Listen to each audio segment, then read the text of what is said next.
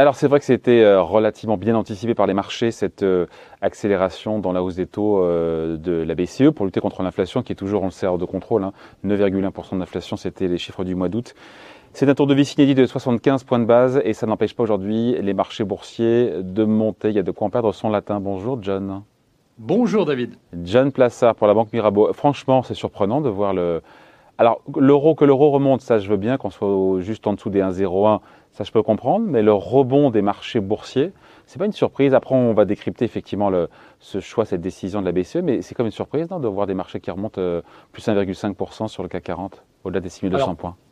Alors oui et non, c'est-à-dire que c'est évidemment euh, une, euh, une, surprise parce que on voit qu'il y a une agressivité dans le ton de, la, de Christine Lagarde qui pourrait effrayer un petit peu. Hein. Prochaine hausse de taux.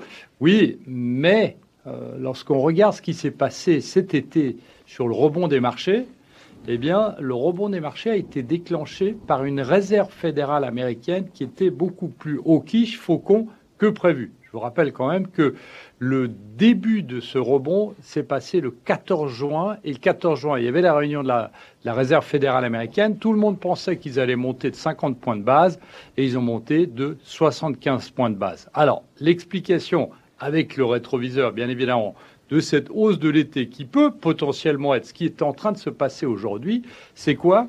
C'est de se dire qu'en fait, enfin, la Banque centrale européenne eh bien, prend conscience que l'inflation est très élevée, qu'il faut monter les taux et surtout qu'il faut les monter pour préparer la prochaine crise. Je pense, David, qu'on a dû en parler en début d'année au moins une dizaine de fois ensemble en disant que la Banque centrale européenne était en retard sur le cycle et qu'elle devait absolument être agressive pour monter les taux. C'est ce qu'elle a fait hier. Donc ce que les marchés applaudissent, c'est que la BCE se mette en mode Fed. je peux comprendre, ok, donc la BCE prend le problème à bras le corps. En même temps, des hausses de taux, si c'était bon pour l'économie et pour les marchés boursiers, ça se saurait. Hein. Oui, tout à fait. Mais vous savez, il y a, y a, une chose, c'est que le pire pour les marchés, c'est pas la hausse des taux. Le pire pour les marchés, c'est une erreur de politique monétaire. C'est-à-dire que la Banque centrale européenne, par exemple, même si elle l'est hein, fondamentalement, soit en retard sur la courbe, behind the curve, comme disent les Américains, et euh, c'est ce qui est salué aujourd'hui. Donc, évidemment, il va falloir voir ces prochains jours, mais potentiellement, si le marché se rend compte qu'en fait, la Banque centrale européenne, eh bien, est dans un cycle haussier, mais dans un cycle haussier pour préparer la prochaine crise, pour avoir des munitions, pour pouvoir rebaisser les taux, eh bien, potentiellement, ça peut être bien pris par les marchés. Il y a une autre chose qu'il faut rappeler hier, euh, David, et on l'attendait. Depuis combien de temps est-ce qu'on attendait ce mea culpa de Christine Lagarde? Il a été fait par Yannette Yellen aux États-Unis, il a été fait par Jérôme Powell, le président de la Fed aux États-Unis, et là, Christine Lagarde a dit hier qu'elle concédait des erreurs de prévision concernant notamment la sous-estimation de l'inflation ces derniers temps. Alors pour nous, euh, entre guillemets, ou pour tout le monde, ça paraît évident, mais pour la Banque Centrale Européenne, c'était pas évident. On se demandait, est-ce qu'elle va le faire Finalement, on se met à pas? Elle l'a fait. Donc, c'est aussi d'une certaine manière salué par les marchés aujourd'hui. Alors, évidemment, si la hausse des taux devait se poursuivre encore Mais c'est ça, pardon, je vous coupe. Eh, Philippe, euh, pardon, John, pardon, là, je vous coupe. C'est vrai que Ok, d'accord, c'est applaudi, le mea culpa est applaudi par les marchés, mais si on se tape euh, lors des prochaines réunions 75 points de base à chaque fois, je suis pas sûr que les marchés vont suivre. Hein. Non, vous avez tout à fait raison, mais n'oubliez pas une chose, David, c'est que on est à 1,25% sur les taux, vous savez, le taux de refinancement de la BCE. Qu'est-ce que ça veut dire? Ça veut dire qu'aujourd'hui, la Fed, elle était à 2,50 et sera certainement à 3,50, voire un peu plus en fin d'année. Donc, c'est-à-dire que on a à 1,25, les taux sont très très bas. On n'est pas en train de, aujourd'hui de nous remémorer des taux qu'on avait il y a 20 ans. On est seulement à 1,25. C'est-à-dire que si on faisait deux hausses de taux, si la Banque Centrale Européenne, imaginons, font deux hausses de taux de 75 points de base, c'est-à-dire euh, en octobre et en décembre, eh bien, vous serez en dessous, toujours en dessous de 3% en fin d'année. Alors, évidemment, la question sera totalement différente au début d'année prochaine si l'agressivité devait se poursuivre et si l'inflation, mm. évidemment, sur euh, le risque euh, de, de, notamment d'une énergie encore plus élevée cet hiver, eh bien, avec une inflation qui gonfle, eh bien, alors oui, on aura la même discussion en début d'année mm. prochaine. Mais pour l'instant, je dirais que le marché salue, en tout cas aujourd'hui, le fait que la Banque Centrale Européenne enfin ait pris le taureau par les cornes, ce qu'elle n'avait pas fait avant, et euh, c'est un retard énorme par rapport aux autres banques centrales. Il n'y a pas de commitment, il n'y a pas d'engagement, encore une fois, de forward guidance, comme on dit dans, dans le langage anglo-saxon des marchés. Elle ne s'est pas euh, préengagée sur la suite des événements. D'ailleurs, elle a dit que 75 points de base, n'était pas la norme. C'est ce qu'a dit Christine Lagarde. Donc on ne sait pas trop ce qui va se passer sur euh, les prochaines réunions du mois d'octobre et de décembre. Non, et ça, c'est pour moi la, la, très très grosse déception d'hier, c'est-à-dire qu'on n'a pas de détails, on n'a pas de détails sur les futures hausses de taux, même si ça peut changer. Elle a dit un truc, j'ai plus, j'ai plus en tête, elle a dit qu'il y en aura entre 2 et 5 hausses de taux, non, sur les prochains trimestres. Elle n'a pas dit un truc comme Alors, ça écoute, j'ai pas noté ça, David. Ce que je sais euh, et ce qu'on sait, c'est que c'est évidemment les prochains chiffres de l'inflation qui vont, et puis de, l'emploi, du chômage, qui vont euh, dicter euh, ces prochaines hausses. Mais c'est quand même une déception parce qu'on sait qu'aux États-Unis est salué à chaque fois le fait que Jérôme Powell, le président de la Fed, eh bien annonce les prochaines hausses de taux, même s'il les modifie, mm. comme on l'a dit, en fonction des chiffres. Mais je dirais que ce qui est encore plus décevant, c'est euh, le manque de détails sur le fameux TPI. Vous savez, ce programme anti-fragmentation, c'est-à-dire éviter qu'il y ait un différentiel de taux énorme entre l'Allemagne et l'Italie notamment. Et on voit que ce, ce, ce, programme, cet outil qui était quand même loué comme étant un outil extraordinaire, de la même manière que la hausse ou la baisse des taux, eh bien, on n'a toujours pas de détails. Oui, mais en même temps, eh, John, il n'y a pas péril dans la demeure. Pour l'instant, les écarts de taux entre l'Allemagne et l'Italie, on est quoi 250 points de base? Est-ce qu'il y avait urgence à communiquer dessus Alors, euh, oui, parce que vous avez les élections italiennes qui arrivent dans quelques semaines, avant la fin du mois, avant la prochaine réunion de la Banque Centrale Européenne. Et on peut s'imaginer que s'il y a une surprise ou s'il euh, y a un raz-de-marée de, de l'extrême droite euh, ou des partis populistes en Italie, eh bien, on va avoir une tension extrêmement forte sur les taux.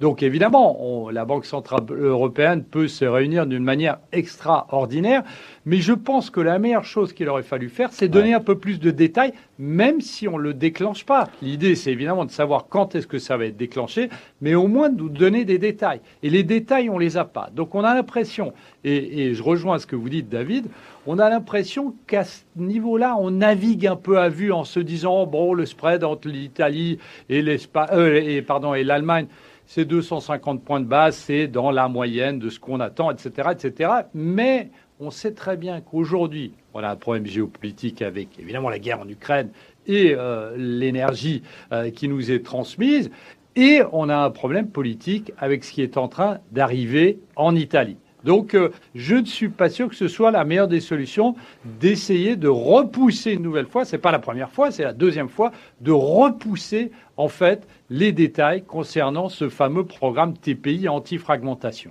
Juste un mot, de, parce qu'on parle des chiffres, euh, la BCE qui a largement revu ses prévisions à la fois de croissance et d'inflation, c'est pas dans le bon sens, c'est moins de croissance, c'est plus d'inflation. 5,5% euh, l'an prochain d'inflation en zone euro en moyenne, 2,3% en 2024. On peut s'interroger sur la la clairvoyance, l'optimisme des chiffres, notamment sur 2024, même si 2024 c'est dans deux ans et ça paraît très loin. Ça paraît très loin et surtout ce qu'on note, c'est que la hausse de l'inflation, des prévisions d'inflation euh, en 2024, eh bien, c'est à nouveau au-dessus de, euh, du but et du mandat de la Banque Centrale Européenne qui est 2%, on est maintenant à 2,4 en 2024. Qu'est-ce que ça veut dire? Ça veut dire que c'est la deuxième fois que les, les prévisions à long terme, ce qu'ils appellent long terme, c'est-à-dire dans deux ans, en 2024, sont largement au-dessus, et, ça, ça n'étonne personne, mais sont largement au-dessus du mandat. Donc qu'est-ce que ça veut dire? Théoriquement, ça veut dire que la Banque Centrale Européenne, ces deux prochaines, ces deux prochaines années, n'arrivera toujours pas à son mandat. Alors on se souvient avant, elle n'arrivait pas à son mandat parce qu'il n'y avait pas d'inflation. Mm. Et là, elle n'arrive pas à faire baisser l'inflation. Alors on a beau dire que c'est dépendant de l'énergie bah ou d'autres choses, mais n'oublions pas une chose, c'est que l'énergie n'est pas le seul composant. Vous avez aussi l'alimentation, vous avez aussi les loyers, vous avez aussi les... etc., etc. Vous avez beaucoup de choses, mais ça devient, ça en devient inquiétant parce que effectivement, la BCE ne maîtrisait pas l'inflation quand on était au-dessous et on voit qu'elle n'arrive pas à hmm. maîtriser l'inflation quand on est au-dessus. Et donc ici, ça pose un problème. Et on va avoir ce débat, pas aujourd'hui, il n'est pas important, mais on va avoir ce débat très bientôt, à savoir si effectivement le mandat de la Banque Centrale Européenne, est-ce qu'il doit être de 2% ou plus ou moins. Et ça, on va revenir, on a ce débat chaque deux ans et il est très important par la suite, surtout pour les prévisions d'inflation et la croissance. Évidemment, on sait qu'elle baissera, mais les prévisions d'inflation de la Banque Centrale Européenne. Juste petite question, John. Euh, on sent la détermination, la volonté qui est très claire de la part de la BCE et de Christine Lagarde, mais en même temps, il y a ce, on est peut-être entré en zone récessive tout doucement avec cette, encore une fois, cette crise énergétique euh, en Europe. Est-ce qu'elle déviera ou elle ne déviera pas de sa trajectoire si d'aventure, encore une fois, euh, D'ailleurs, Christine Lagarde évoque une possible récession en 2023 en Europe si d'aventure le gaz russe était définitivement et totalement coupé. Ou est-ce qu'elle fera, elle s'adaptera? Non, écoutez, il y, a, une chose qui est assez. Non, non, non c'est pas ça. C'est que vous savez que normalement, théoriquement, lorsque vous êtes en récession, on montez pas les taux. Ce serait une erreur euh, grave. Donc en fait, qu'est-ce qui se passe actuellement? C'est comme Christine Lagarde, la Banque centrale européenne, est en retard sur son cycle. Eh bien, il faut monter de manière très agressive. Comme on disait au début de l'émission, c'est qu'il faut absolument avoir des munitions pour rebaisser les taux. Donc aujourd'hui, ce qui Donc ça plaide pour des hausses de 75 points de base tout à fait. lors des deux prochaines réunions. Oui, tout à fait. Et c'est ce dont on, en parlait, euh, David, en début d'année, qu'il fallait absolument monter les taux pour pouvoir les rebaisser. Maintenant, euh, on, se retrouve huit mois après où quasiment rien n'a été fait.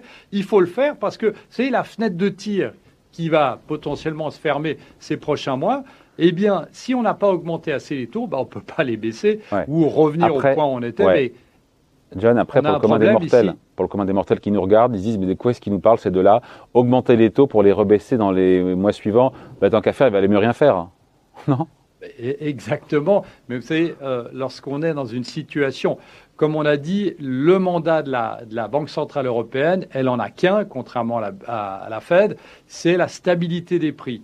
Donc, lorsque vous avez une inflation plus de 8%, il faut qu'elle agisse. Donc, elle monte les taux à retard, hein, parce qu'elle a toujours dit que l'inflation était transitoire jusqu'à il n'y a pas longtemps.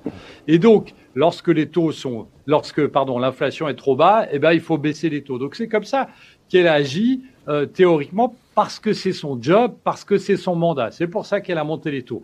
Maintenant, évidemment, on est dans une situation complètement différente parce qu'on sait que la récession arrive et on sait qu'on est tellement dépendant du gaz russe qui a une influence sur notre économie eh bien qu'il va falloir baisser les taux parce qu'il va falloir relancer l'économie. Comment on relance l'économie? C'est en ayant des taux d'intérêt qui sont plus bas.